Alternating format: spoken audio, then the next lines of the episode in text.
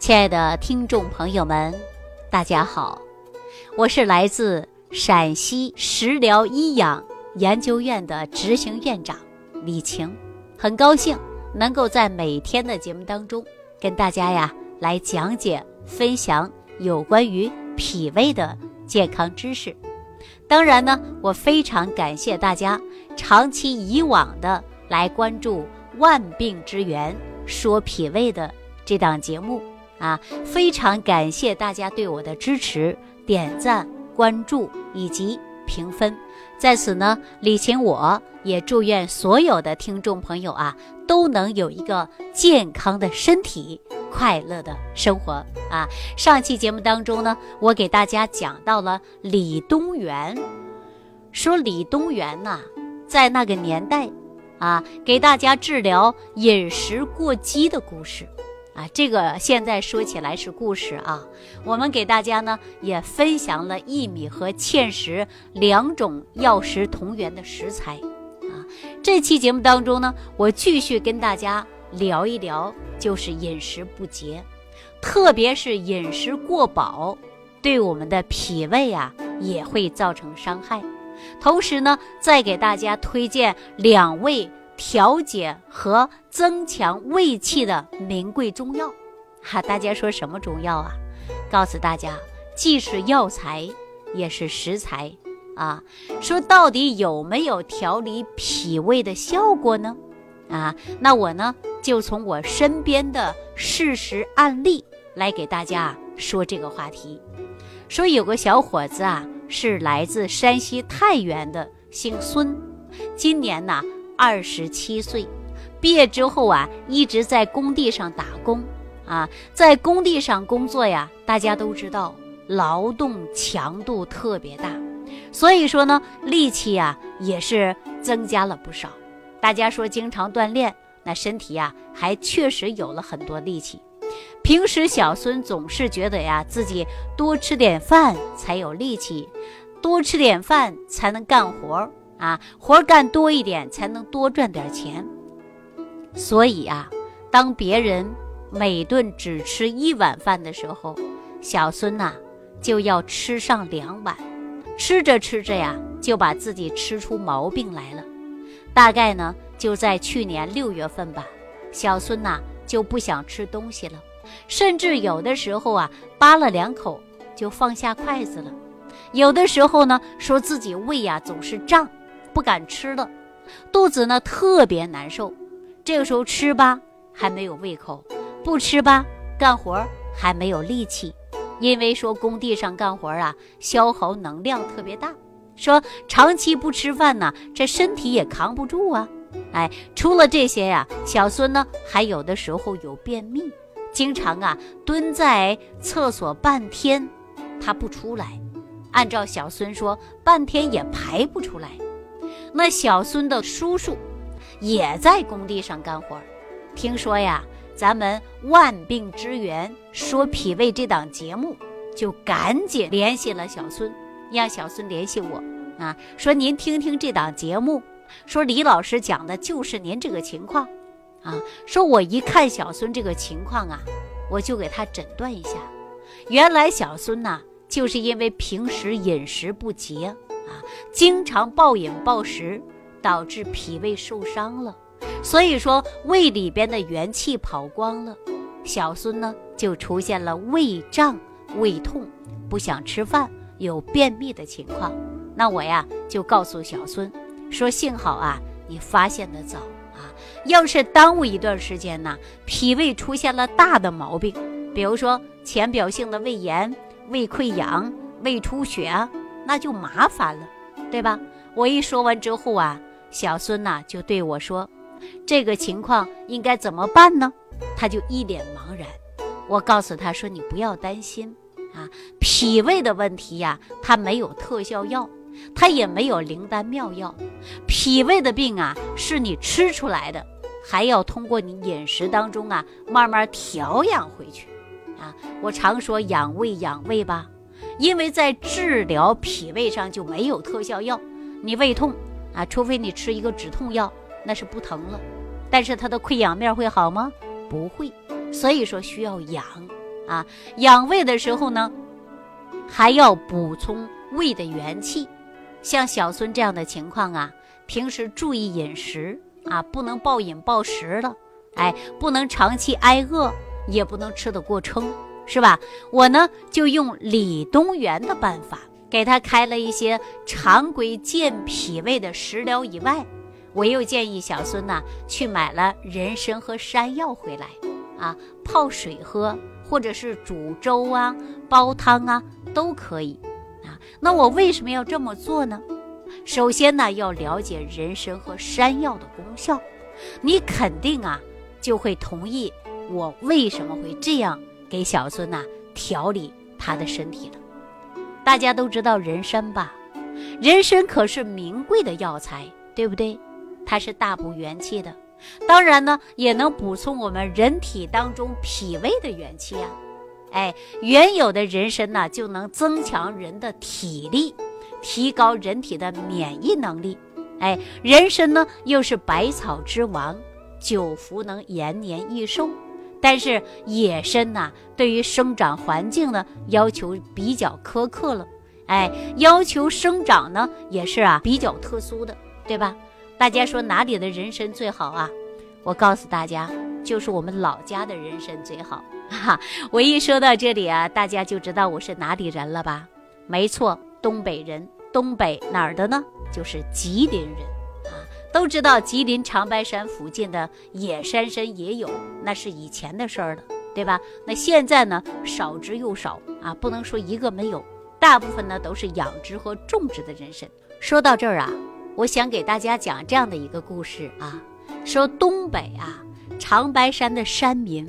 啊，他是沿着祖辈的传统，总是结伴儿寻找人参的踪迹。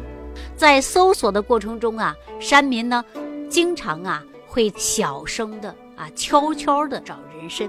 为什么呢？都知道人参呐，它很有灵气啊。如果你第一个发现了人参呐，那你就一定要大声的高喊出来。那大家说为什么要大声喊出来呢？喊什么呢？就是。棒槌，哈！大家说到这儿，可能很多人不懂。我们当地人呐，把人参就叫做为棒槌。比如说到秋季啊，该收人参的时候，呃，家家户户啊就说了，我们家的开始收棒槌的。哎，我们当地人都知道，这就是人参啊。过去啊，说野生的比较多。那现在呢，都是种植的比较多，是吧？那过去野生的呀，价值连城。过去说长白山的野山参啊，非常值钱啊。如果被村民发现以后呢，一定要小心翼翼地挖出来。挖的过程中呢，还要把人参呐系个红绳挂在树上，然后呢，集体伏匐在地啊，顶礼膜拜。此刻呢，一片庄严肃穆、神秘的气息啊。由此可见，当地人呐是对人参有多么崇拜。为什么崇拜人参呢？人参呢是上等的药材啊。说到药材呀，我们必须要知道它的功效。人参呐，它是一种救命草，用来呢补元气、补胃气的。人参呐，也是李东垣创立著名的补中益气汤当中的重要药材。啊，说完了人参呐，我们再来说说山药。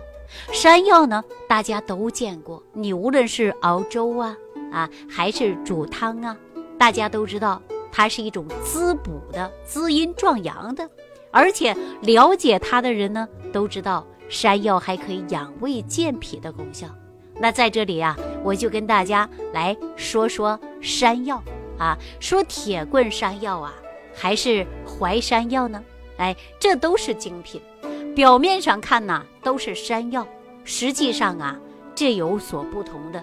山药的肥厚汁多少都能够看得出来。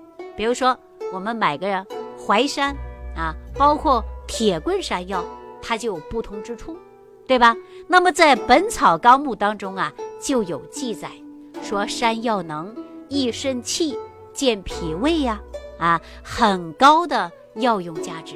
它可以提高人体的免疫力，可增强人的记忆力啊，作用呢是非常大的。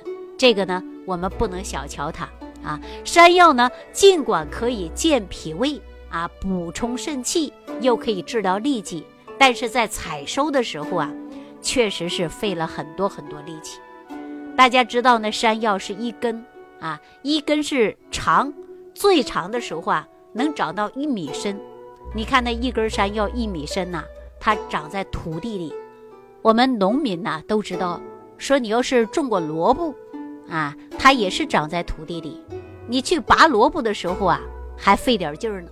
那你说这个山药一长，最长就长到一米了，那一直在地底下呀，非常深啊，它就吸收着大地的精华，所以呀，山药的功效啊。还特别强大，说种过山药的人呐，都知道啊。没种过的时候啊，你想一想，那山药从一头开始挖，一挖呀，都挖到四五十厘米到六十厘米的一个沟渠，而且呢还得小心翼翼的，因为你不小心呐，可能就挖断了，对不对？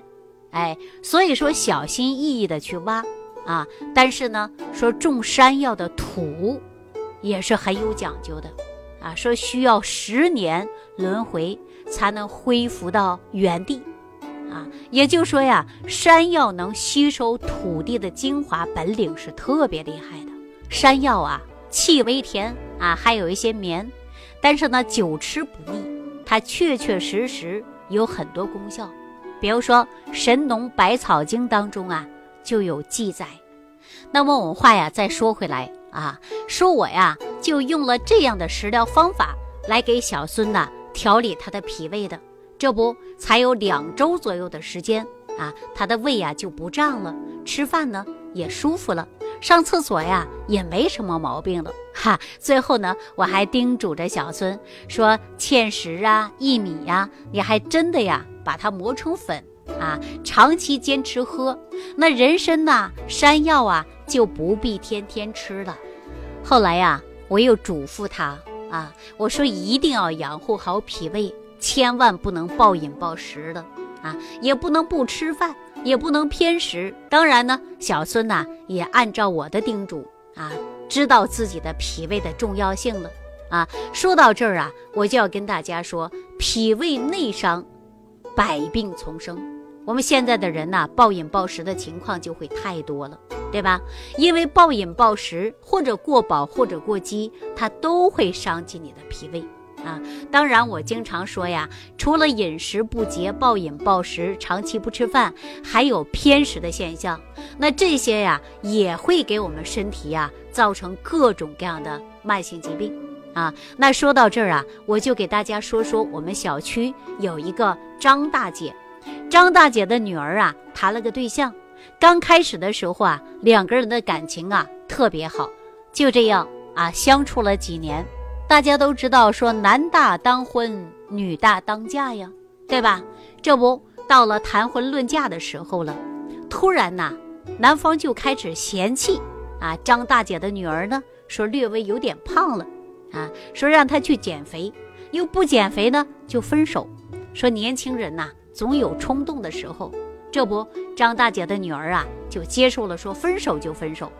这分手之后啊，张大姐的女儿啊就非常伤心啊，又非常郁闷，不甘心呐，说已经处了这么多年了，情感也很深了，就是因为这几年发福了就要分手吗？啊，结果呢，她自己啊就想了，我一定要减肥，啊，把自己的身体调养到最好状态。结果他就听别人说运动减肥。啊，于是呢，张大姐的女儿每天大早上起来就在我们小区院子里啊跑来跑去的，啊，坚持几天坚持不下去了。啊，又听同事说呢，说呀节食可以减肥，说每天你就吃一顿饭，或者是不吃饭，只吃苹果，只吃蔬菜，吃黄瓜就能减肥的。后来呀，他干脆就按照这种方法了，每天吃个鸡蛋。啊，喝两口牛奶，吃个苹果，啊，就这样吃。大家呀，想一想能不能瘦？告诉大家，真的瘦了。啊，这不过了一个多月，他确实瘦了。刚开始啊，感觉没什么事儿。后来呢，他发现呐，每一天呢都会头晕眼花的，啊，肚子里边呢有隐隐作痛，啊，每次呢月经来的时候啊，那肚子疼的更是撑不下去了。这时候啊，张大姐就着急了，说这孩子以前没有过呀，怎么会突然出现这样的事儿呢？于是呢，就给我打了个电话啊，说说这样的情况，因为我知道啊，这是脾胃方面的问题啊，因为这都是因为脾胃受伤了。所以说气血不足导致月经不调啊，来月经的时候啊小肚子疼痛，结果呀我了解他的症状之后啊，我给他开一些食疗方法，并且呢还请出了我们食疗研究院的程大夫啊，给他做出了相应的诊断，哈，知道他自己真正是因为减肥不得当，导致呢胃部出现了问题。那么及时得调整，如果不调整以后啊，那真的就像我们李东垣所说，脾胃内伤，啊，就会百病丛生啊。确实，减肥不得当，造成人体的免疫能力低下。那这种情况下呢，我就给他推荐一个食疗方法啊。然后呢，我们程大夫呢也给他推荐了一些方子和方法。那我给他用的什么食疗方法呀？就是用的芡实。和鸡内金一起给他磨粉了，每天呢给他冲服，就这样下去啊。张大姐的女儿啊，肠胃慢慢得到了很大的恢复啊。为什么我给她推荐芡实和鸡内金呢？因为前边啊我给大家说了芡实啊，它含有丰富的淀粉，能够给人体提供大量的热量，并且呢，呃里边含有多种维生素，保证人体当中的营养成分的吸收。并且还有丰富的粗纤维啊，就是肠道的益生菌食物的来源，叫益生元啊。所以说芡实啊，确实可以改变肠道的环境，可以清除肠道当中的多余的废物啊，清理肠道饮食不洁而出现的各种问题。那对于肠胃呀疾病的问题啊，确确实实有很好的预防和调养的作用。而鸡内金呢？本来就是消化食物的啊，而且呢，长期呀脾胃不好，消化不良，那我们说用一点鸡内金就可以助消化啊。说鸡内金是什么呢？鸡内金呢，就是鸡胃里边的那个黏膜啊，它也是一个消化器官。所以说，我们使用鸡内金呢，常常治疗的就是胃炎，或者说是萎缩性的胃炎引起的消化不良、食欲不佳。啊，那么吃完饭之后有胃胀啊，这种的情况，那么就可以呀使用一些鸡内金啊，可以缓解和治疗肠胃疾病的问题的。那结果呢，我就帮张大姐的女儿啊调理大概有二十天左右啊，那张大姐呢就直接跑我家里来了，说女儿的身体呀比过去呢有了很好的恢复，胃呀也不疼了，没有以前那种便秘了。啊，这不也正常吃饭了？这回呢，张大姐跑我家里来呀，还有个事儿让我帮忙。什么帮忙呢？就是想让我给她呀一套减肥的方子啊，说既能减肥又不伤脾胃，应该吃什么比较好呢？哈，这是来向我取经来了。我毫不保留的就把一些有效的方子给她讲一讲，让她回去按照食谱去吃。既能减肥又不伤脾胃。好了，那今天的话题呢，就为大家讲到这儿了啊。下期节目当中继续跟大家分享万病之源，说脾胃。感恩李老师的精彩讲解。如果想要联系李老师，您直接点击节目播放页下方标有“点击交流”字样的小黄条，就可以直接微信咨询您的问题。祝您健康。欢迎您继续收听。